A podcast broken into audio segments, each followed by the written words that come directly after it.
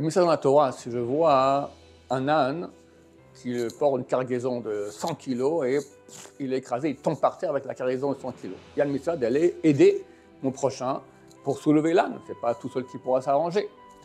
Maintenant, qu'est-ce qui se passe si je vois un âne comme ça, toute sa cargaison en train de s'écrouler? C'est l'âne de mon ami.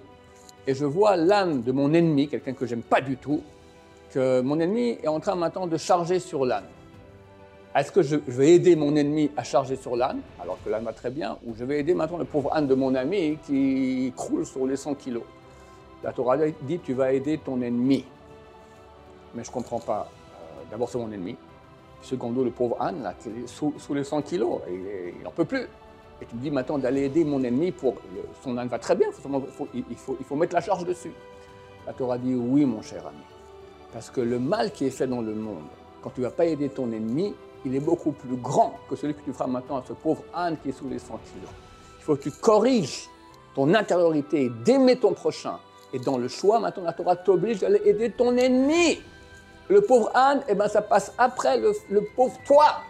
Qui est plus important, l'être humain ou l'âne L'être humain. Si maintenant tu ne veux pas aider ton ennemi, alors tu es en train de, de briser complètement toi-même. Regardez à quel point la Torah met l'accent sur la paix entre les gens. À l'aider mon ennemi, même au, dépend d'un pauvre âne qui croule sous les 100 kilos. Pourquoi? Parce que toi, tu es en train de crouler maintenant. Parce que tu es en guerre avec quelqu'un. Jamais de la vie, faire la paix, l'aider, l'amour dans le peuple d'Israël.